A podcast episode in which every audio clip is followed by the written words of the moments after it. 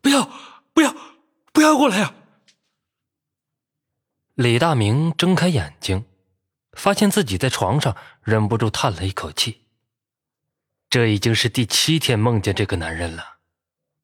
李大明是民生医院的一个主治医生，前不久因为一次手术失误，导致一个男人死亡了。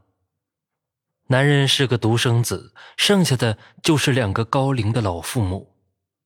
当时的二老承担不了丧子的悲剧，也相继去世了。原来，在前不久，医院来了一个病人。那个男人是从乡下来的，看病历上的姓名叫张伟奇。陪他来的还有两个上了年纪的老人。当时，李大明给张伟奇做了一次检查，发现他得的只是平常的阑尾炎。但是，由于自己这个月的业绩没有达标。所以无奈之下，李大明只能告诉张伟奇，得的是一个比较难医治的病。由于一家三口都是从乡下来的，没有见过什么大世面，听到李大明这样讲，张伟奇身边的两位老人忍不住说道：“医生啊，你一定要救救我的儿子呀！他还年轻，花多少钱我们都愿意。”先去缴费，做下胃镜吧。李大明看也没看两个老人，就让他们去楼下缴费。等到他们做好检查后，便拿着检验单来到了李大明的办公室。你看啊，这儿、这儿，还有这儿，都有一些毛病，你再去做个全身的检查吧。李大明对着检验单上面的一些地方指指点点。两位老人却看不懂，只能一味的点头，然后拿着李大明新开的缴费单去缴费了。如此反反复复的几次下来，李大明也觉得自己不能太过，给老人开了最后一张缴费单，就去准备手术去了。等到他们缴费后，便让两位老人在外面等着，自己带着两个护士进去手术了。手术很快。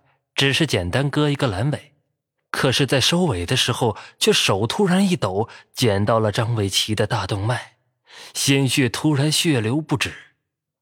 李大明急忙的催促身边的护士拿来了止血钳，然后缝合着伤口。等到伤口缝合完毕，便擦了擦额头的汗水。可是这时，原本缝合起来的伤口突然撑开了缝合的针线，伤口再一次破裂。然而这一次伤口破裂的很大，根本就无法缝合。李大明只能眼睁睁的看着手术台上的张伟奇血流不止。李大明走了出去，门外等待已久的老人看着走出来的医生，问道：“自己的儿子怎么样了？”李大明只是说了一声抱歉，便带着护士走了。两位老人跑到手术室，看着躺在手术台上血流一地的儿子，昏倒在了地上。之后的几天，老人带人领走了儿子的尸体。正当李大明松了一口气的时候，那两位老人却又来了，指名道姓要和李大明理论。最终，因为李大明的躲避，两位老人伤悲过头，也死在了医院。可是奇怪的事情就从那天开始了。每天晚上，李大明都会梦见那一家三口，问着自己为什么要对他们那样做。最终，李大明受不了压力，吃了整盒的安眠药，自杀了。